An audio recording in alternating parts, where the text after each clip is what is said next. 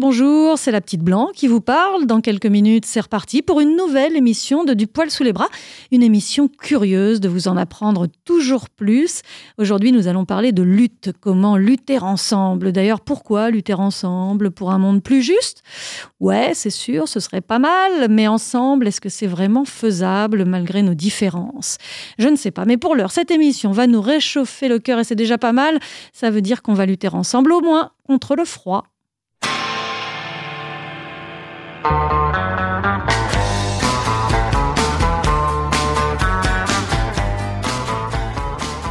Lutter ensemble, c'est tout un programme, un programme politique, et comme tous les programmes politiques, la mise en application réelle sera souvent décevante. Parce que pour lutter ensemble, il faut avoir envie de lutter pour d'autres, avec d'autres. Mais qui sont ces autres? L'autre est par essence différent, il n'a pas les mêmes envies, pas le même prisme pour vivre sa vie, pas la même puissance, pas les mêmes besoins. J'ai un article sur les psychopathes l'autre jour pour savoir si j'en étais une. Et bon, je n'ai pas pu trancher cette question. Par contre, j'ai découvert l'ethno-empathie. Et grosso modo, ça disait qu'on a de l'empathie émotionnelle pour celles et ceux qui nous ressemblent. Pour les autres, qui sont différents, on peut avoir cette empathie, mais ça demande de réfléchir, parce que notre esprit ne va pas prendre naturellement ce chemin. Et c'est là que ça devient compliqué, parce qu'il faut réfléchir. Et lutter ensemble, c'est ça, c'est réfléchir à l'autre, à nos différences, à nos forces, à nos rapports de force, les accepter, les comprendre, les faire disparaître parfois. Il va falloir réfléchir à tout ça pour lutter ensemble, parce que sinon, on lutte côte à côte peut-être, mais chacun pour soi. Ou alors on est ensemble dans une lutte, mais on lutte aussi contre cet ensemble à l'intérieur de la lutte. Alors là, c'est très compliqué et ça nous pompe toute notre énergie. Bref, lutter ensemble, c'est pas gagné, et c'est pour ça que j'ai eu envie d'inviter Juliette Rousseau, parce qu'elle vient de publier aux éditions Cambourakis Lutter ensemble pour de nouvelles complicités politiques, un ouvrage dans lequel elle nous invite à réfléchir justement sur ce qu'est ou ce que pourrait être de lutter ensemble. Du poil sous les bras. La petite blanc dans du poil sous les bras.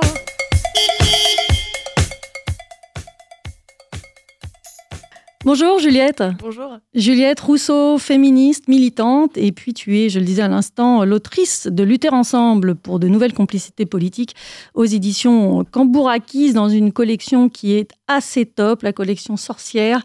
Lutter ensemble est un des nombreux ouvrages intéressants de cette collection. Euh, comment est née cette envie chez toi de d'écrire, de parler des luttes collectives, d'écrire sur ces luttes collectives? Est-ce que c'est suite un parcours de vie qui t'a amené sur des terrains de lutte ou est-ce que tu as été sur ces terrains de lutte aussi avec l'idée de raconter euh, comment ça se passe? Bon, c'est un peu des deux, mais clairement, ça vient, de, ça vient de mon parcours de militante. Je pense que c'est des questions que, à la base, je me posais assez peu. Euh, c'est ce que j'essaie de, ce de dire dans le livre, notamment en tant que féministe. En fait, j'avais une vision du féminisme qui était assez, euh, assez héritée de, de ce qu'on m'avait enseigné quand j'étais enfant et que j'avais assez peu questionné. Et puis, c'est, euh, je pense, au fil des années, à mesure de, au fil des expériences et à force de rencontres, que j'ai été, euh, que j'ai été un petit peu interpellée par, euh, par différents, différentes militantes et militants sur justement ces questions de domination, de rapport d'oppression. Et, et puis, à force de, développer ces questions-là, je me suis rendu compte à un moment donné que j'avais vraiment l'impression d'être dans une, impasse dans les milieux que, que je fréquente, dans lesquels je suis d'avoir l'impression que finalement ces questions de domination, elles nous, elles nous bloquaient et qu'on avait énormément de mal non seulement à les penser, mais en plus à les mettre en, à les mettre en mouvement, à les mettre en pratique. Et donc le livre, c'est un petit peu une réponse à ça. C'est à un moment donné, j'ai eu envie d'aller voir d'autres espaces euh, de lutte, d'aller voir comment ces espaces de lutte euh, posaient ces questions-là euh, pratiquement, et, et, de, de, me doter d'outils. Et, j'avais envie de les partager parce que je voyais bien que c'était pas que des questions que je me posais moi, mais que ça, ça traversait beaucoup, beaucoup de, de milieux beaucoup de milieux, à tel point qu'il n'y a même pas un seul milieu finalement de lutte qui, n'est pas traversé par ces oppressions. Et ces, oppressions justement dont tu parles, lesquelles sont-elles? Bah, J'ai essayé de parler des différents rapports d'oppression qu'on peut imaginer, comme euh, disons ceux dont on parle le plus, euh, la classe, le genre, la race, avec évidemment, euh, c'est des entrées assez larges et, et, au sein de ces rapports de domination, il y a toute une complexité, tout un ensemble de situations que j'essaie d'aborder, mais évidemment, c'est pas du tout exhaustif. Euh, ça parle aussi de, validité, hein, du rapport à, la norme valide, à nos corps et à nos esprits. Euh, Tu précises tout de suite, tu dis euh, qui peut nommer qui. C'est ça qui est dur. Les oppressions, il va falloir les nommer, il va falloir les définir. Et en tant que dominante, toi tu l'expliques, tu dis en tant que dominante, j'ai été socialisée pour nommer toutes les autres, à l'exception de moi-même, qui suis la norme, ce qui fait alors de moi et de mes pairs le groupe social le plus inconscient de lui-même. Dominé, j'ai toujours été définie par celles et ceux qui m'oppriment. Revendiquer de me nommer moi-même aux côtés de mes pairs est une lutte en soi. Donc la première des luttes, elle est effectivement de définir ces oppressions et de savoir qui va les définir, comment, par rapport à qui. Et c'est ça qui est compliqué, de, déjà quand on est dans une lutte, d'essayer de faire prendre conscience, euh, et notamment aux oppresseurs évidemment, bah, sont, qu'ils sont des oppresseurs. Oui, je pense qu'il y avait, pour moi, il y avait vraiment un besoin de revenir sur la définition parce qu'en fait, j'observais aussi que c'était des conversations qui, euh, lorsqu'on les a, on a tendance à parler de choses très différentes en employant les mêmes termes. Et donc, j'ai l'impression que des fois, c'est vraiment bien au début de te mettre d'accord de, quoi on parle. Et une fois qu'on est d'accord, on est, d'accord là-dessus, on peut avoir une conversation intéressante. Effectivement, la question de la définition, elle est importante. Et elle, renvoie euh, immédiatement à, un rapport de force. C'est-à-dire, euh, si tu te définis individuellement face à un groupe euh, si tu te définis en tant qu'opprimé face à un groupe euh, oppresseur ou au sein d'un groupe de personnes qui sont dominantes par rapport à toi, cette définition a peu de chances d'être entendue. Et donc du coup, effectivement, le deuxième, euh, le deuxième élément qui vient assez rapidement dans le livre, c'est la question du rapport de force. Tu dis les mots sont importants, il faut savoir de quoi on parle, il faut définir les choses. Comment on fait pour se mettre d'accord sur des termes, de savoir euh, d'où on va parler, euh, comment on va euh, considérer ces oppressions, comment elles s'agencent l'une par rapport à l'autre. Est-ce que ça, c'est quelque chose qui aujourd'hui, dans les milieux de lutte, se fait, se décrispe un peu, ou c'est vraiment un effort à faire de mettre ça sur le tapis, de dire attention, il va falloir qu'on définisse un peu les choses? Moi, j'ai l'impression qu'il y a quelque chose d'assez inéluctable, que j'observe et qui, me- donne un peu d'espoir quand même, qui est que, je parlais tout de suite de rapport de force, j'ai l'impression qu'avec la montée, en, puissance de l'antiracisme politique, mais aussi, je pense, euh, la, résurgence ou la reformulation euh, des questions euh, de sexisme dans les milieux de lutte, on a, vraiment vu ces dernières années que ces, ces questions-là sont revenues de manière assez forte. Et là où je vois quelque chose d'inéluctable, c'est qu'y compris les milieux qui voulaient s'en préserver, euh, en continuant de dire euh, euh, les rapports d'oppression n'existent pas, ce qui compte c'est comment on se définit. En fait, on n'est pas complètement conditionné, on n'est même pas du tout con- conditionné si on choisit de le, si on choisit, si on le choisit, etc. En réalité, y compris ces milieux-là, aujourd'hui, se retrouvent à devoir, à devoir faire face ou à devoir intégrer ces questions. Et donc, on, voit notamment comment, bah, sur la question des définitions, et c'est aussi ce que je dis dans le livre, euh, moi, j'ai vraiment cherché à faire en sorte que les personnes qui vivent des situations d'oppression soient celles qui les définissent. Donc, y compris tout. Je parle de différentes situations d'oppression. C'est pas moi qui les définis, c'est des personnes que je suis allée voir qui, qui les définissent avec leurs propres mots et que moi, je, je- remets dans, dans le livre. Euh, du coup, euh, j'ai vraiment l'impression que cette, cette dynamique-là, elle est quand même en train de prendre de l'ampleur et que, en fait, tous les milieux qui jusque-là cherchaient à se prémunir de ces questions-là sont littéralement en train d'exploser. Le nombre d'organisations politiques qui se sont, qui se sont, euh, qui ont, qui ont, qui ont connu de grosses difficultés en interne suite à des agressions euh, sex- sexistes ou sexuelles, par exemple, ou qui euh, sont traversées par les questions de racisme et euh, qui, en fait, doivent aujourd'hui rendre des comptes. Alors, ça veut pas dire que tout le monde rend des comptes, le, le tableau est pas parfait, mais j'ai vraiment l'impression qu'effectivement, cette dynamique-là, elle prend de plus en plus d'ampleur. Est-ce que ça veut dire qu'on n'entendra plus un jour euh, des militants nous répondre non, mais le sexisme, euh, c'est pas important, euh, on va hiérarchiser les luttes et d'abord on commence par la lutte pour laquelle notre mouvement a été créé et le reste on verra après. Alors, dire il faut hiérarchiser les luttes, je pense que de moins en moins de gens se sentent à l'aise pour dire ça. Ça ne veut pas dire que pour autant ils vont pas essayer de le faire. Je pense qu'encore une majorité de milieux essaient de faire ça. Ça paraît plus difficile à assumer, c'est une première chose. Et j'ai l'impression, y compris on le voit avec le mouvement des Gilets jaunes qui euh, a organisé, enfin les femmes Gilets jaunes ont organisé des manifestations entre femmes, j'ai l'impression que, euh, y compris dans des mouvements qu'on pourrait euh, imaginer euh, moins immédiatement touchées par ces questions-là, en fait, elles arrivent parce qu'elles partent de l'expérience et que cette expérience-là, ben, en fait, elles les traversent. Donc, je pense que, encore une fois, c'est loin d'être gagné, mais il y a des choses qui sont de plus en plus difficiles à assumer publiquement. Tu parles à un moment de l'occupation des aéroports à Londres et notamment avec Les- Lesbian and Gay Support the Migrants et aussi euh, Black Lives Matter. Tu donnes deux exemples d'occupation euh, d'aéroports en Angleterre. Et ces deux exemples ont ça en commun, d'avoir des associations qui luttent pour un objet précis et qui, tout d'un coup, se mettent sur un autre terrain de lutte. Et là, tu expliques dans le livre à quel point c'est compliqué d'avoir des convergences de lutte réelles parce qu'on a du mal à sortir de notre objet principal de lutte et qu'en plus il y a des risques énormes à faire ça en termes de visibilité, en, termes de ce que va comprendre le public de notre action. Ça dépend. En fait, j'ai l'impression que c'est très difficile de tirer des, de tirer des, grandes. Euh, alors, si tu veux, je pourrais te les dire après. Moi, j'ai quand même tiré un petit peu des grandes conclusions de, de cette recherche, mais Typiquement sur cette question-là, par exemple, je trouve ça compliqué parce que ça dépend vraiment du terrain dans lequel tu es. Dans le cas des, deux exemples que tu cites, on a un premier exemple qui est Black Lives Matter qui organise une action euh, de blocage d'un aéroport euh, pour dénoncer la dimension raciste et coloniale de la crise climatique. Et l'action, elle est menée par euh, un groupe de blancs ou de personnes qui ont un passe blanc. Et l'action n'est pas du tout entendue. C'est-à-dire, elle n'est pas lue par le public comme euh, ce qu'elle a, prétendait être, c'est-à-dire en fait des personnes qui sont plus en capacité de prendre des risques vis-à-vis de la police, qui le font pour soutenir une cause qui n'est pas directement euh, la leur. Euh, ça, c'est un premier exemple, celui de Black Lives Matter. Et la, conclusion, elle est effectivement que la conclusion que tirent les militants et les militantes, elle n'est pas super positive. Elle est plutôt de dire bon, en tout cas pour les militants et les militantes de Black Lives Matter, L'idée, c'est plutôt, on, est, il est trop tôt pour s'organiser avec les blancs. Finalement, on donne l'impression que le racisme est fini parce qu'on s'organise ensemble. En fait, nous, on n'a pas du tout envie de donner cette impression parce que le racisme, c'est loin d'être, euh, c'est loin d'être fini. c'est-à-dire que là, ils se retrouvent confrontés à deux problématiques. La première, c'est qu'ils ont mis des blancs en avant, mais tu l'expliques très bien dans le livre. C'est pour des raisons stratégiques parce qu'il vaut mieux que le blanc se fasse arrêter finalement que euh, la personne qui peut-être souffre déjà de multiples oppressions. Mais ça, le public le voit pas. Et en plus, ils s'engagent effectivement sur la crise écologique, qui n'est pas leur, euh, leur lutte de base.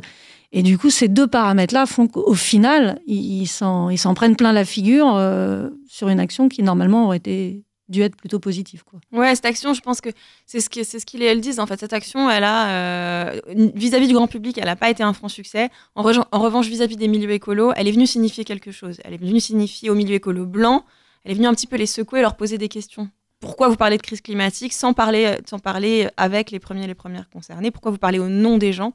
Et ça, ça, je pense que ça, ça a été intéressant. La deuxième action, en revanche, elle n'est elle est pas la même parce qu'elle a une dimension d'urgence presque. Enfin, il y a une dimension d'urgence qui, qui n'est pas la même. C'est euh, euh, Lesbians and Gays Support the Migrants et d'autres groupes euh, plutôt queer, mais pas que, qui bloquent un avion qui s'apprête à, à, déporter une cinquantaine de, personnes. vers l'Afrique de, l'Ouest. Et, là, l'idée, c'est vraiment de bloquer l'avion pour empêcher que les personnes soient, soient renvoyées dans ces pays. Et, donc, la question des privilèges ou des rapports de, domination dans l'action, elle se pose d'une manière différente parce qu'effectivement, euh, on préfère que ce soit les personnes premières concernées, à savoir les personnes qui sont dans l'avion qui mènent la lutte elle-même. Ça ne veut pas dire qu'il n'y avait pas des résistances, euh, des formes de résistance dans l'avion ou dans le CRA avant, euh, mais en l'occurrence, c'est leurs complices, moi je préfère dire leurs complices, leurs complices blancs et blanches, qui, pour certains les connaissent personnellement, qui vont bloquer l'avion et qui vont empêcher que, ces personnes-là soient renvoyées, et ça fonctionne. Et donc là, effectivement, même si le bilan il peut être critiquable par certains aspects, il n'y a pas le même enjeu. Il y a vraiment un enjeu d'urgence qui fait que, euh, que finalement l'action, elle semble un petit peu plus euh, pertinente, en tout cas, peut-être que la première. Du poil sous les bras. Et donc c'est le moment de parler des poils dans du poil sous les bras. Alors que pense l'invité du jour de ces poils, Juliette Rousseau, son rapport aux poils Qu'est-ce que je pense des poils sous les bras? Euh, euh, Mes poils, ça fait longtemps que je me questionne plus trop sur mes poils. Des fois j'en ai, des fois j'en ai pas. Mais les poils en général, par contre, je crois j'aime beaucoup les poils chez les autres. Je suis amoureuse d'une personne qui est très poilue et je me souviens que la première fois que mes yeux ont fait un peu cling quand je l'ai vu, c'est quand j'ai vu ses poils. du coup, il faut croire que j'aime bien les poils. voilà. Alors, si tu veux les détails, moi, j'aime pas trop les poils aux jambes. Euh, sur les mollets, j'aime pas trop mes poils. Du coup, euh, quand c'est pas l'hiver, je les enlève. Mais j'adore mes poils sous les bras. Du coup, ceux-là, je les enlève plus depuis très longtemps. Ils sont complètement livrés à eux-mêmes. Pour moi, c'est comme tout ce qui se rapporte, euh, toutes les questions féministes, et ça dépend du choix de chacune. Chacun, chacune fait ce qu'il veut avec ses poils, très clairement. Et dans, idéalement avec le plus d'autonomie et de libre arbitre possible. That's it Du poil sous les bras et toujours en compagnie de Juliette Rousseau pour le livre Lutter ensemble. Et Lutter ensemble, qui est sous-titré donc aux éditions Cambourakis pour de nouvelles complicités politiques. La complicité, c'est au cœur du livre. C'est comment on va lutter ensemble. Et bien, pour lutter ensemble, il va falloir qu'on trouve des complices ou des alliés. On les appelle aussi comme ça dans le livre. Euh, c'est qui justement ces personnes? On le voit, c'est des personnes qui ne sont pas directement concernées par l'oppression, mais elles ont un rôle extrêmement important. Et c'est elles aussi qui vont pouvoir finalement amener aussi une certaine forme de convergence des luttes. Alors, c'est qui ces alliés, euh, ces alliés politiques, ces complicités politiques dont tu parles? Il y en a plein de formes. Déjà dans le livre, j'essaie de, questionner la différence justement où ces deux termes, alliés et complices. On va plus avoir tendance, je crois, à entendre parler du terme allié. Et allié, euh, moi, c'est un terme que finalement, j'aime pas tellement. Euh, parce que je le trouve assez rigide. Il y a vraiment, on trouve un certain nombre de définitions de ce que ce serait un ou une alliée. c'est une personne qui euh, va renoncer à ses privilèges, ou en tout cas essayer de renoncer à ses privilèges pour se mettre au, service d'une lutte qui ne la concerne pas directement. Euh, je préfère la notion de complice parce que quelque part, je la trouve un peu plus floue et plus engageante. Et, là où je trouve intéressant le fait qu'elle soit un peu plus floue, c'est que, euh, comme je le dis au début du livre, je me méfie énormément des dogmes. Et je trouve que toute théorie politique, elle peut très vite se transformer, se rigidifier, se transformer en dogme, et auquel cas elle devient éminemment dangereuse. Et je pense que euh, autour de l'intersectionnalité, de la sémantique de l'intersectionnalité, on a aujourd'hui des formes de rigidité euh, qui vont apparaître avec des façons de faire fonctionner des espaces politiques qui peuvent être euh, assez élitistes par l'emploi de certains mots, qui peuvent être assez excluantes par la condamnation très rapide de comportements qu'on va juger agressifs ou, ou violents. Euh, et, moi, j'essaie un petit peu de me poser en faux de, cette tendance-là et d'invoquer euh, la nécessité d'expérimenter des choses. Et du coup, j'ai l'impression que le, terme de complice, il se situe plus dans cet espace flou d'expérimentation, au sens où euh, le ou la complice, c'est effectivement cette personne qui n'est pas directement concernée par une oppression, mais qui choisit à un moment donné de bifurquer et de s'engager en prenant des risques. Et là où je trouve ça intéressant, c'est aussi que le terme de complice, il est, il est beaucoup porté dans des milieux qui sont, euh, on va dire, moins légalistes et qui vont plus inciter euh, la transgression, qui vont plus inciter à attaquer les structures du système euh, assez frontalement et qui, vont dire ce, que justement le, le ou la complice, c'est la personne qui n'hésite pas à prendre des risques pour attaquer les structures du système de domination, quand bien même ce, système lui, lui profite. Et puis parfois même, et tu cites, l'exemple de l'ALAB, le complice a un rôle extrêmement important. Il est au cœur d'une action qui ne le concerne pas directement. Oui, tout à fait. Je crois, pour en revenir à cette notion, j'ai l'impression qu'il y a quand même plein de façons de, faire des, de, former des alliés ou des complices. Euh, on peut avoir des complices à une échelle euh, euh, affinitaire où on va considérer que l'affinité politique, quelque part, elle va euh, être, euh, elle va dépasser nos différences d'identité sociale. Et donc, c'est dans cette affinité politique qu'on va chercher à travailler sur les oppressions qui jouent entre nous. Mais ça peut être aussi, j'en parle dans le livre, à une échelle plus large de mouvement, comment on va contraindre. Je crois c'est une militante américaine, Cindy Weisner, avec laquelle j'ai fait un entretien dans le livre, qui parle de forcer des alliés, où elle, explique comment il y a eu tout un travail qui a été fait par leur, par leur collectif au, pluriel depuis une dizaine d'années pour euh, formaliser des relations avec des associations, avec des collectifs de blancs, de blanches qui ont euh, plus de visibilité, plus de pouvoir matériel, euh, plus de pouvoir symbolique, etc. Euh, de formaliser les relations avec ces, groupes-là en leur disant, en fait, si on s'organise ensemble, vous allez partager la thune, vous allez partager la visibilité, sinon on s'organisera pas ensemble. Et elle explique comment, en fait, il a fallu du temps, mais que elle, elle considère que, arrivé dix ans après elle a l'impression qu'il y a eu dans plein d'espaces l'apparition d'alliés, qui s'est faite donc de façon euh, formelle et un peu forcée, mais où elle dit euh, on a vu au bout d'un moment des personnes se saisir de ce qu'on leur disait pour faire un travail de transformation au sein de, leurs organisations. Et aujourd'hui, on peut, on est en capacité de constituer des fronts avec des organisations avec lesquelles avant on ne pouvait pas s'organiser sans être convaincu que à la fin c'est nous qui allions perdre quoi pour enchaîner aussi là sur les, privilèges, tu parles beaucoup de cette notion de privilégiés, des privilégiés de ceux qui ont, tu dis, le droit à l'inconscience. Être un privilégié, c'est avoir de fait euh, sans rien faire. Comment on va réaliser qu'on est privilégié Comment on va pouvoir euh, justement arriver à, se sortir de cette condition, à essayer de, passer à autre chose euh, C'est compliqué même si on est de, de bonne intention, même si on est plein de bonne intention en fait. Moi, je crois qu'on ne le fait pas sans se prendre des claques. C'est-à-dire, à la base, on se prend des claques. Et moi, si je reviens sur mon exemple, enfin mon cas personnel, la raison pour laquelle j'en suis arrivée à écrire ce livre, c'est qu'à un moment donné, il y a des gens qui m'ont mis des claques, qui m'ont dit, euh, attends, qui m'ont mis des claques pour me dire, regarde où t'es, regarde qui t'es. Tu ne veux pas regarder qui t'es et le pouvoir que tu as dans les espaces dans lesquels tu luttes ou dans lesquels tu travailles, parce que j'ai beaucoup aussi travaillé dans des espaces militants. Euh, là, maintenant, il faut qu'il il faut, qu'il faut qu'il y ait quelque chose qui change. Euh, ces claques-là, ça a été un petit peu le départ d'une prise de conscience, mais après, je le dis dans le livre, on a des, on a des marges d'évolution par rapport à nos, nos, identités sociales. En revanche, je ne crois pas que d'ici la fin de ma vie, on verra, je verrai l'abolition du patriarcat ou, euh, du racisme. Et donc, ce qui veut dire que cette identité, cette identité sociale, je vais la porter jusqu'à la fin de ma vie. Je vais probablement continuer de me prendre des claques. La question, c'est comment on fait, comment on s'organise collectivement pour que ces claques-là, moi et mes pères, on puisse les prendre. Euh, euh, je dirais pas, comment dire, on puisse les prendre d'une façon euh, qui, nous, qui nous mette en mouvement.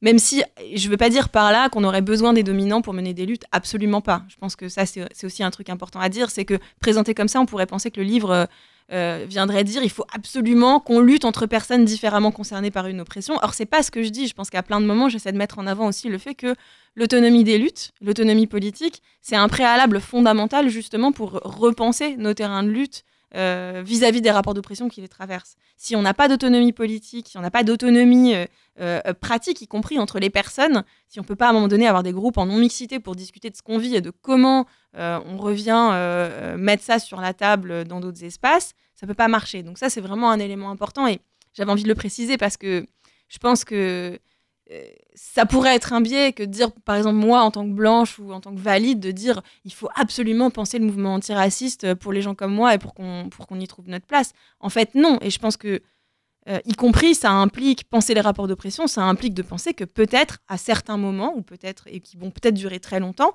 je n'ai pas à être sur certains terrains de lutte. Et ça, c'est aussi très important. On voit que c'est pas évident. Et, sur la question notamment euh, concernant le handicap, lutter ensemble déjà dans euh, ces problématiques-là, quand on est quand on a un handicap sensoriel ou un handicap moteur ou un handicap psychique ou un handicap mental, c'est extrêmement compliqué de finalement mettre tous ces gens-là euh, autour d'une table pour lutter ensemble parce qu'ils ont des problématiques extrêmement différentes. Oui, c'est sûr, c'est sûr. C'est une trajectoire. Enfin, encore une fois, c'est une dynamique qui peut, qui prend énormément de temps. Mais sur la question du handicap, il y a aussi l'exemple que je trouve très intéressant de, euh, du collectif anglais Disabled People Against the Cuts, DIPAC, qui raconte justement comment, euh, là encore, il y a eu un travail un petit peu de long terme de fait, euh, qui part de une manifestation qui s'organise, je crois, en 2003, où euh, euh, un, groupe de personnes handicapées vont voir les organisateurs, organisatrices de la manif et disent Nous, on aimerait bien en être. Et on leur répond Non, mais c'est mieux si vous venez pas, parce que si vous venez, vous allez vous fatiguer, on sait pas, peut-être vous allez tomber. Enfin, un truc complètement délirant, mais qui leur dit en gros On n'a pas envie de s'embêter à créer les conditions pour que vous soyez là. Et qui, en fait, les, les amène eux à s'organiser entre eux et à créer ce collectif. Et euh, alors aujourd'hui, plus de, plus de 15 ans plus tard, euh, la plupart des manifestations qui s'organisent euh, à, Londres avec un peu les collectifs qui se connaissent, donc certains apparaissent dans le livre, elles sont organisées avec un point de départ spécifique pour les personnes de DIPAC et pour les personnes handicapées. Et, cet élément-là, aujourd'hui, il est pensé, y compris les rassemblements, on pense à l'accessibilité, etc. Et, et ça, c'est encore une fois, c'est c'est pas parfait, ils le disent, ils le, disent eux-mêmes hein, dans le livre. Ils disent en fait, euh, c'est très compliqué parce que le handicap, ça recouvre une, diversité de réalités qui font que. Mais il y a, il y a quand même des choses, il y a quand même un peu des, comment tu dis, des failles dans le, dans, la, dans le mur, quoi, qui, sont apparues. Avec un peu de bonne volonté et parfois peu de moyens, d'ailleurs tu le dis, euh, finalement on arrive à mettre en place des choses et à penser un peu l'inclusion. Mais c'est un terme que tu n'aimes pas non plus beaucoup dans le livre. Euh, l'inclusion, c'est bah non, ça me gêne ce terme parce qu'effectivement, c'est hyper embêtant parce que euh, en même temps, il y a plein de moments où on a vraiment vite, envie de l'utiliser pour dire qu'on a envie d'un espace inclusif, par exemple. En même temps, le problème de l'inclusivité, c'est qui inclut qui. Et là encore, quand on dit on a envie d'inclure, ça veut dire on questionne pas du tout la, place de centralité euh, qu'on occupe. Et du coup, c'est pour ça que je dis que le terme d'inclusion, euh, a fortiori employé dans un contexte français assimilationniste, c'est vraiment gênant. Euh, mais j'en ai pas non plus trouvé de voilà il y a plein de moments je sais pas très bien je sais pas très bien quel terme utiliser parce que je veux pas utiliser celui-là il y en a pas non plus d'autres euh. puis aujourd'hui dans le milieu du handicap l'inclusion c'est pas un gros mot c'est au contraire les gens sont contents on fait de l'inclusif tout est inclusif on... un des biais à vouloir penser la question des rapports d'oppression c'est euh, je pense qu'une dérive qu'on peut trouver qu'on pourrait dire tu vois, la dérive SOS racisme ou je sais pas quoi, c'est la dérive à pensons euh, nos différences. Alors là, on voit pas mes mains, mais je, mets des guillemets autour du mot différence. Euh, pensons nos différences de façon à être tous et toutes ensemble, euh, euh, dans la joie et la bonne humeur, à bien s'entendre, euh, je sais pas quoi. Et, effectivement, je pense qu'il faut vraiment se rappeler que la question des oppressions, ça peut en aucun cas être une injonction ni à bien s'entendre, ni à faire ensemble. C'est-à-dire à plein de moments, en fait, je crois, ça veut dire reconnaître qu'on ne peut pas bien s'entendre et que à plein de moments, on n'est pas aujourd'hui en capacité de faire ensemble parce qu'il y a un ensemble de prérequis qui sont pas là. Et, euh, et je pense notamment à la capacité à penser les espaces de façon euh, plus égalitaire, de façon à ce que euh, les personnes qui sont concernées par une situation soient à même de, de, s'en emparer et de, et de mener les luttes qui les concernent. À plein de moments, ça, c'est pas encore, euh, pas encore possible aujourd'hui. Et donc, dans ces moments-là, ça, revient à ce que je disais tout à l'heure. Je pense, euh, à plein de moments, quand on est dans une position de dominance, si les conditions, elles sont pas là, qu'on nous a expliqué ce que c'était, il faut aussi accepter qu'il y a des espaces où on n'a pas vocation à être, ou alors qu'il y a des convergences qu'on voudrait voir apparaître, mais qui au jour d'aujourd'hui ne sont pas possibles. Et du coup, il faut savoir, et ça c'est peut-être aussi une problématique qu'on a plus particulièrement en France, euh, accepter qu'il y a des luttes minoritaires dans lesquelles on ne peut pas être, mais qu'il faut les laisser exister. Et je reprends l'exemple de la LAB, mais qui justement a du mal à exister parce qu'on va essayer de la faire taire en disant oh, ben, il y a plus important et, les ramener à une espèce de communautarisme. On n'a pas utilisé encore le mot, mais c'est ça. On a l'impression que du coup, bah, vos luttes sont moins importantes ou en tout cas euh, sont minoritaires euh, et, donc ne devraient pas exister parce qu'il y a plus grave. Oui, la LAB, c'est une association qui vise à faire entendre les voix des femmes musulmanes et qui est composée de femmes musulmanes et de femmes blanches et qui a pensé, c'est très intéressant, je trouve que. Enfin, qui a vraiment pensé justement l'articulation des rôles entre femmes blanches et femmes musulmanes, ou en tout cas femmes non musulmanes et femmes musulmanes au sein du, au sein du collectif. Effectivement, sur cette question de. bah, Encore une fois, on, en- y revient, c'est la question de la hiérarchie des luttes. Mais je pense que euh, euh, la résistance qu'on oppose à des luttes qu'on dirait minoritaires, elle est. euh, elle vient, elle vient quand même dire quelque chose. C'est que peut-être à une époque, ces luttes seraient passées complètement inaperçues. Aujourd'hui, la résistance qu'on leur oppose, elle vient dire que finalement, la place qu'elles occupent n'est pas du tout euh, marginale et que ce qu'elles viennent euh, euh, bousculer dans la société française, c'est au contraire très très central, c'est très très clé. Et je pense que c'est pour ça qu'il y a une résistance aussi forte aussi. Et que je pense que quand on leur dit vos luttes, elles sont pas si importantes, elles sont marginales, elles sont minoritaires ou je sais pas quoi, en fait, je, pense que euh, quand on tient ce discours-là, non seulement on n'y croit pas, mais en plus on est surtout en train d'essayer de les faire taire. Et c'est pas un hasard du coup qu'en France, effectivement, il y ait particulièrement euh, beaucoup de, de contestations contre, par exemple, les questions de mixité et non-mixité, alors que ce soit euh, femmes musulmanes et pas musulmanes, mais aussi dans d'autres domaines. On est un peu grave comme pays quand même.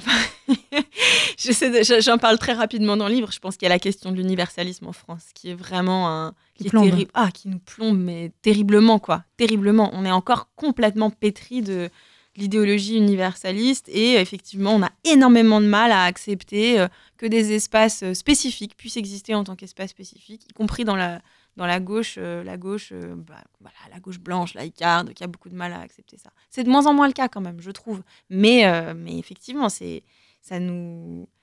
Je, pense, y compris, on dit, souvent la mixité féministe, elle est acceptée. Moi, je trouve, la mixité féministe, elle est assez peu, elle, est assez peu acceptée.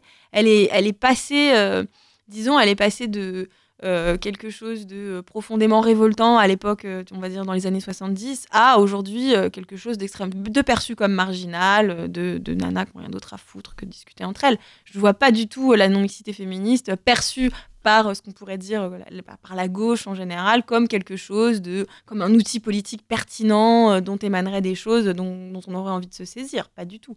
Donc je pense que là effectivement on est encore bloqué sur les questions de non mixité de manière générale Poil sous les bras.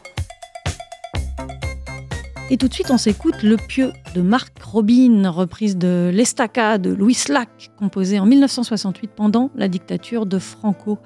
Un chant de lutte s'il en est.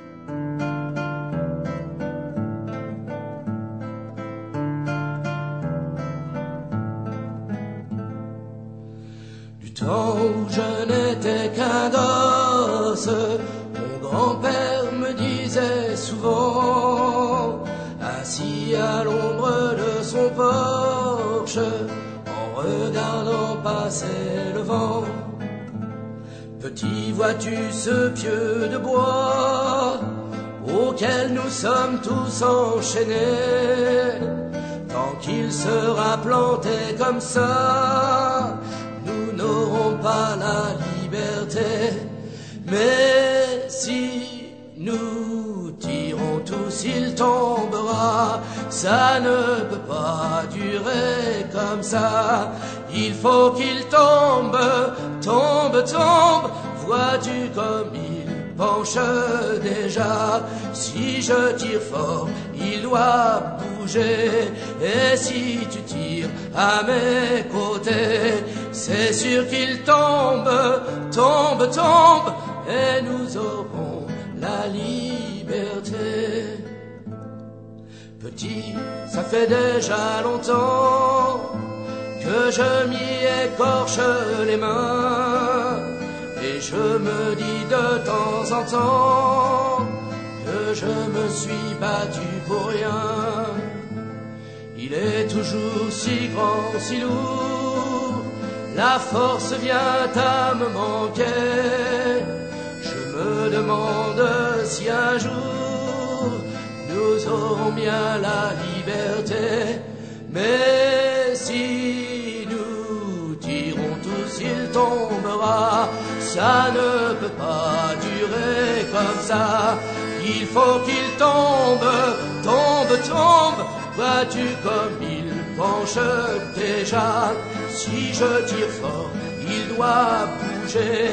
Et si tu tires à mes côtés, c'est sûr qu'il tombe, tombe, tombe. Et nous aurons la liberté. Puis mon grand-père s'en est allé, un vent mauvais l'a emporté, et je reste seul sous le porche à regarder jouer d'autres gosses, dansant autour du vieux pieu noir, tant de mains se sont usées. Ils chantent des chansons d'espoir qui parlent de la liberté. Oh, si nous tirons tous, il tombera. Ça ne peut pas durer comme ça. Il faut qu'il tombe, tombe, tombe. Vois-tu comme il penche déjà. Si je tire fort, il doit bouger. Et si tu tires à mes côtés, c'est sûr qu'il tombe, tombe, tombe, et nous aurons la liberté.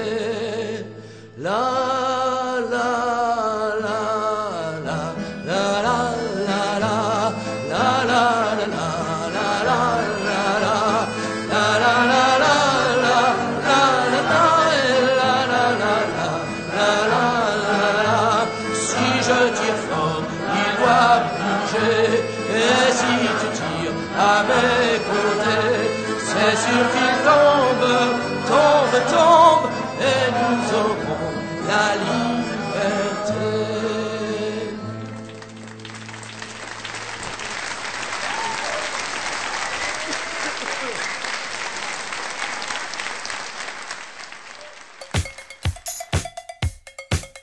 Du poil sous les bras.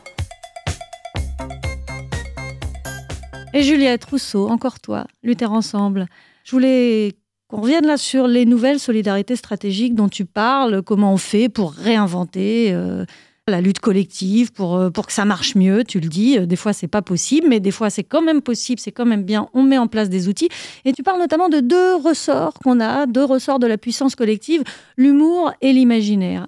C'est intéressant que tu me poses la question parce qu'il me semble que dans le bouquin, j'en parle plutôt en négatif. j'en parle, je parle de l'humour et de l'imaginaire comme euh, venant signifier qui on est, très souvent, et, euh, et qui on est au sens euh, imaginaire et humour de dominant et dominante. Et effectivement, comment il faut absolument questionner ça. Je pense que, si, il y a comme des exemples que je donne dans le livre qui sont assez parlants. La question de l'imaginaire. Je parle beaucoup de la question de la sémantique aussi et de la mémoire. Euh, J'aurais pu parler de la question du symbolique parce que un collectif comme Sisters Uncut, par exemple, c'est un collectif qui, je trouve, est euh, extrêmement puissant dans sa façon de convoquer euh, des moments un petit peu de rite et euh, des moments avec un symbolisme extrêmement fort qui, comment le dire Sisters Uncut est un collectif féministe qui travaille sur la question des violences domestiques, qui s'est constitué à la base de travailleuses du secteur des violences domestiques et de survivantes de violences domestiques. Et elles ont cette capacité à faire des rassemblements, moi je trouve ça super, où elles, elles, elles arrivent à mettre en, en, symbole, à mettre en, de façon en plus hyper belle euh, les violences à partir desquelles elles se sont construites et qui sont des violences qui, euh, je, pense, c'est un collectif féministe, je pense en tant que femme, sont des violences qui nous détruisent. Et quand on commence à, creuser ces choses-là, moi j'ai l'impression de l'avoir vu beaucoup autour de moi, y compris avec moi, quand on commen- commence à creuser ces choses-là, elles peuvent, euh, elles peuvent nous faire énormément de mal. C'est vraiment des, des- des violences qui, qui nous mettent dans cette posture de survivante.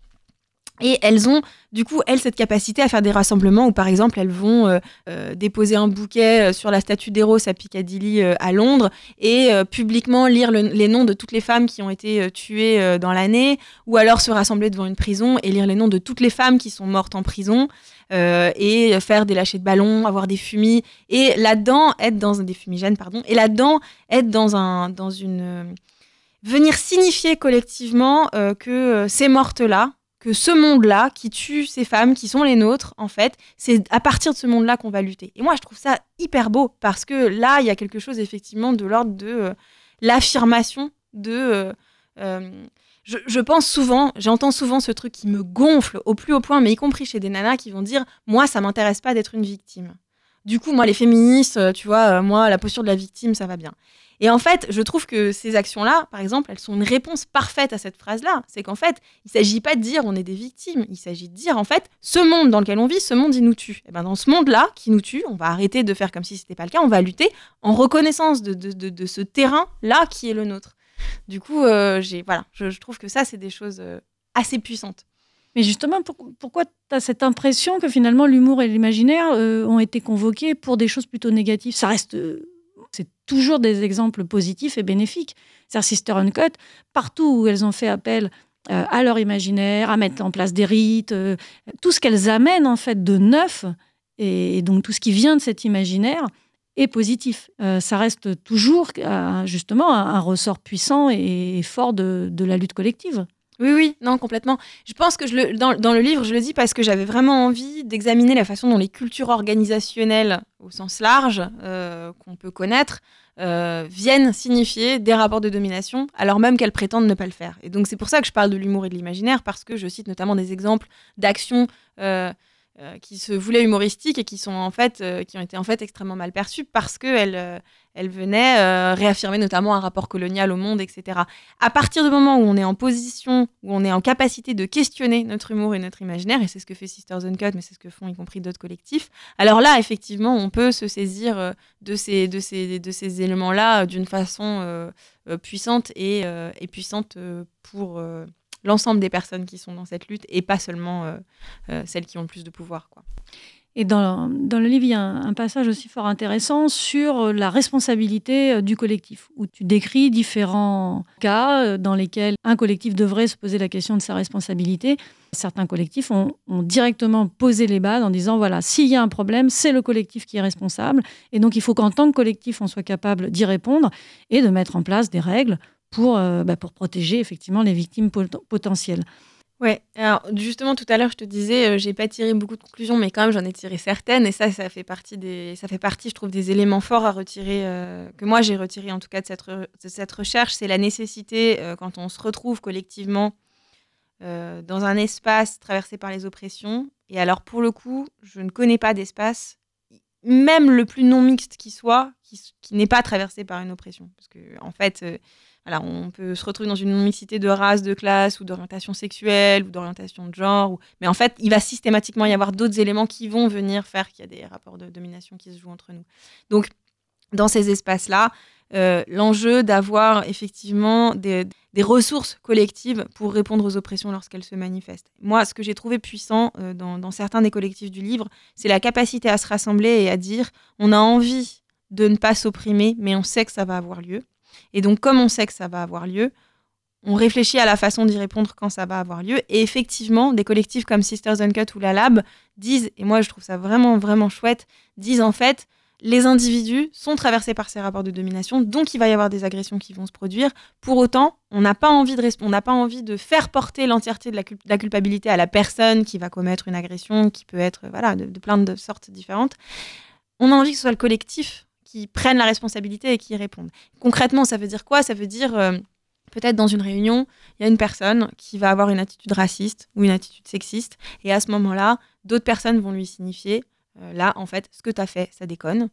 Euh, et donc, à ce moment-là, l'enjeu, c'est que le collectif puisse, à la personne qui a, eu qui a commis l'agression, puisse lui dire, eh ben voilà, viens, viens, on va discuter, tu peux lire tel livre, on peut te conseiller de faire telle formation, tel atelier, etc.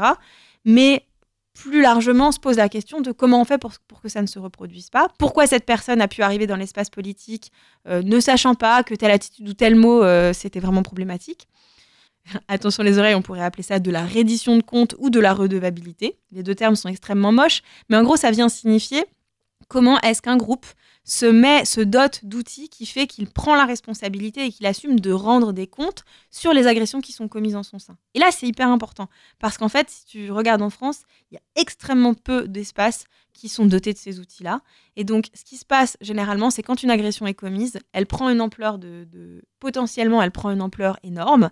Euh, entre euh, la personne qui l'a subie, euh, la personne qui l'a commise, et puis des personnes autour qui vont essayer à certains moments de faire, de mettre en place des dynamiques de, qu'on pourrait appeler de justice communautaire, mais qui finalement arrivent, y arrive dans, moi dans les cas que je connais, y arrivent assez peu finalement. Et donc, et des collectifs ou des espaces structurés qui, qui, se, qui s'en lavent les mains ou qui vont finir carrément par arriver à des solutions d'exclusion systématique. Ah, voilà. Tu as eu un mot raciste, tu as eu euh, une attitude sexiste, on t'exclut. Et euh, ce qui, là, pour le coup, est hyper gênant parce qu'on retrouve des logiques punitives, euh, d'exclusion qui ont plus à voir avec le système carcéral que, que, ce qu'on voudrait avoir dans nos espaces, en tout cas en ce qui me concerne. Et en plus, on vit dans l'idée que finalement, il y aurait des personnes qui seraient pures et puis d'autres qui d'autres qui ne le seraient pas. celles qui tout d'un coup apparaissent comme impures, on les, on les éjecte. Et donc, tu as des aberrations comme je, pense. Alors évidemment, il faut aussi voir de quelle agression on parle. Euh, si on parle d'un viol, euh, l'exclusion, elle s'entend. Si on parle euh, d'un mot mal placé ou, ou d'une blague hyper lourde, c'est pas du tout excusable. Mais à mon sens, il faut questionner la réponse qui serait systématiquement l'exclusion. C'est-à-dire, quand on s'engage politiquement avec les gens, et c'est ça, au fond, que j'ai envie de défendre dans le livre et que je trouve beau dans certains collectifs, c'est quand on s'engage politiquement avec des gens et qu'on se donne des moyens collectifs euh, d'être ensemble en regardant en face ces oppressions, quelque part, on fait le pari de la transformation des gens qui sont avec nous. On fait le pari de sa propre transformation et on fait le pari de la transformation des autres. Et ça, c'est ça qui est hyper fort et c'est ça la complicité aussi, à mon avis. C'est dire, en fait, je mise sur toi, je mise sur moi et je mise sur nous. Et je me donne des outils. Je le fais pas euh, en croisant les doigts et en me disant, euh, j'espère que tu vas être cool et que tu vas changer. Non, non. On se donne des outils ensemble pour que ça arrive. Parmi les outils, justement, il y a la, notion du call-in, call-out. C'est ça, c'est de ne pas exclure directement. Oui, oui c'est ça. Bah, le call-out qui serait un petit peu de la dénonciation. Euh, donc cette personne, elle, a, elle s'est comportée, euh, elle a, fait, elle a commis une agression, il faut la dénoncer. Et donc dénonciation qui le plus souvent se suit de euh, punition, exclusion. Et le call-in qui consiste à dire, on va nommer ce que tu as fait, mais on va le gérer de façon collective. C'est-à-dire, c'est la différence entre in and out. Out, on va te pousser vers l'extérieur. In, on va parier sur le fait que tu peux, transformer, tu peux te transformer et que le collectif a la capacité à prévenir la prochaine fois ce genre de ce genre d'agression. Qu'est-ce qui t'apparaît aujourd'hui le plus important à retenir justement de, ce travail de recherche, comme tu l'appelles? Bah déjà, je le disais un petit peu au début, il y a clairement la question de l'expérimentation. C'est-à-dire, euh, c'est Morten de Lesbian and Gays pour The Migrants qui le dit dans son, dans son entretien. Il dit Aujourd'hui, on a besoin de terrains d'expérimentation et ça veut dire on a besoin d'espaces où on peut se tromper.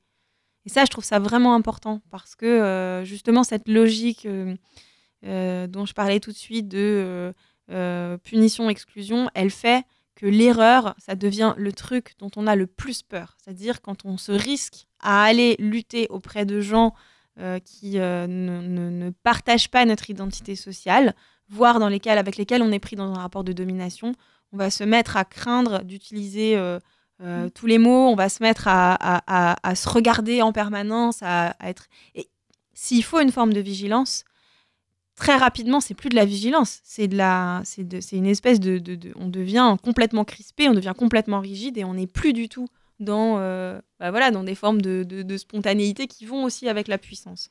Du coup, il y a la nécessité de pouvoir se doter de ces espaces d'expérimentation et de ces espaces d'erreur. Et, euh, et pour que ces espaces puissent exister, eh ben, ça revient aussi là à ce qu'on disait tout de suite. Euh, L'enjeu, c'est d'avoir des outils, des mécanismes collectifs qui nous permettent de non seulement euh, de rendre des comptes sur ce qui pourra se passer, mais aussi d'avoir un retour critique sur ce qu'on fait. Et ça aussi, c'est quelque chose qui est hyper important, c'est réussir à accepter la dimension critique, de dire en fait, sur ces, sur ces questions de domination, on est vraiment au béaba. Au mieux, on a maîtrisé, on a compris les outils théoriques, et des fois, ça nous rend complètement euh, insupportable. On a compris toute la théorie, du coup, on peut tout expliquer à tout le monde, mais en vérité, en pratique, on sait rien faire, voire on, est juste dans la reproduction d'une autre forme de domination qui serait là de la domination intellectuelle ou de classe. Du coup, au mieux, on a compris ces outils théoriques et en fait, on se rend compte qu'en termes de pratique, on est vraiment au béaba. Du coup, si on acte ça, on est obligé de se dire, en fait, ce qui, nous a- ce qui importe dans les années à venir, c'est qu'on on puisse expérimenter, on puisse essayer des choses. Et pour ça, il faut qu'on accepte de se tromper, il faut qu'on accepte la critique, mais il faut aussi qu'on accepte quelque part qu'on mise sur la possibilité de transformation. Je ne sais pas comment le dire, je ne sais pas si c'est très clair dit comme ça. Et puis accepter aussi que l'autre puisse se tromper, d'être avec des gens qui ne maîtrisent pas autant que nous euh, ces schémas-là. Exactement. Enfin, Mais, je- je- mais tu vois, pour reprendre l'actualité, moi je pense que ça renvoie complètement à des débats que j'ai vu avoir euh, lieu autour des Gilets jaunes. Entre, euh, je pense par exemple à des, je sais pas moi, des, je pourrais le dire en tant, que- en tant, que, nana aussi, mais euh, est-ce que le problème c'est de retrouver dans des espaces où euh, fusent à un moment donné des insultes sexistes ou homophobes?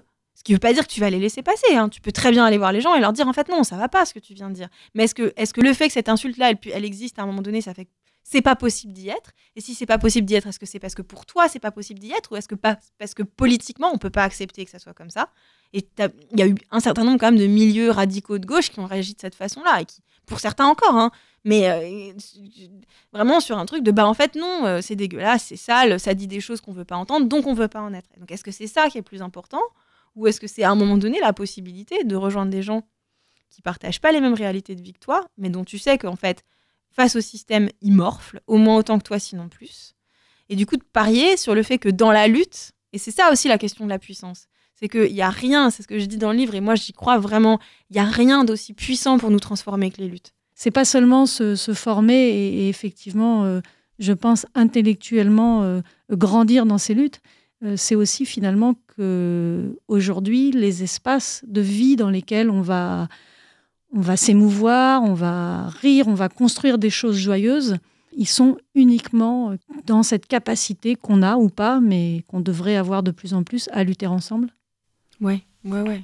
Oui, clairement. Enfin, moi, euh, pour revenir sur, euh, sur cet exemple des Gilets jaunes, dans les, les- quelques spots un peu forts de Gilets jaunes autour de chez moi, et puis en ligne, etc., j'ai- j'étais j'étais à la fois touchée et en même temps, enfin voilà, de voir des gens qui disent on s'est rencontrés, et là, il s'est passé un truc, mais on n'a plus envie de rentrer chez nous. Et moi, j'ai l'impression, je le dis euh, un petit peu dans le livre aussi à un moment donné, il y a des moments comme ça dans ta vie, quand tu luttes, quand tu, si tu rencontres des militants, c'est hyper intéressant de leur demander comment tu as commencé? Ça a été quoi la rupture dans ta vie? Il y a des moments comme ça, c'est des ruptures. C'est-à-dire, en fait, il se passe quelque chose de tellement intense qui est incomparable avec la vie euh, que tu peux mener euh, dans le système euh, quotidienne, etc. Ces moments-là qui sont d'une intensité tellement forte que tu, ne peux pas revenir dessus. Après, ta vie, elle est transformée à jamais. Merci beaucoup pour ces paroles sur la lutte. Euh, Je pense qu'effectivement, ce, guide pratique, Lutter ensemble pour de nouvelles complicités politiques, donne envie. On y voit qu'il n'y a pas de lutte plus légitime que d'autres, que des fois nos envies peuvent être différentes, mais finalement, on se retrouve aussi sur beaucoup de choses. Donc euh, voilà, prochaine étape pour toi, après Lutter ensemble. euh, Probablement réécrire à un moment donné, mais déjà euh, me sortir de la maternité, qui est comme un espèce de truc assez visqueux qui colle au corps et on s'en sort pas comme ça. C'est une autre forme de lutte. Ouais. C'est une autre forme de lutte. Merci Juliette. Merci. We shall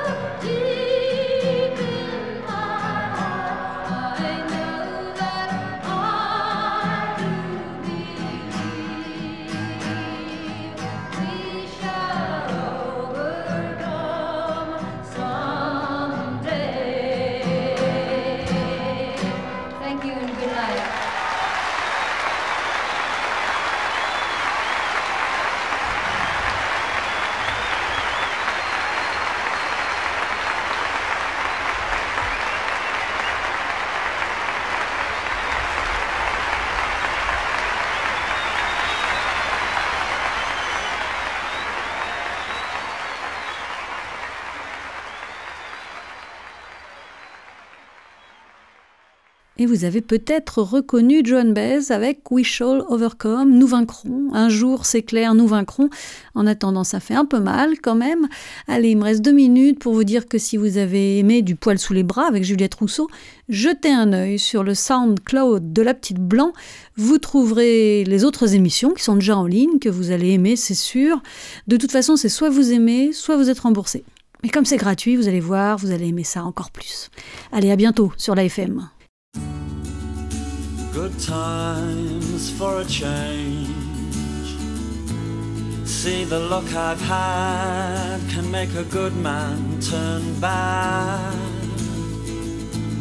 So please, please, please, let me, let me, let me, let me get what I want this time.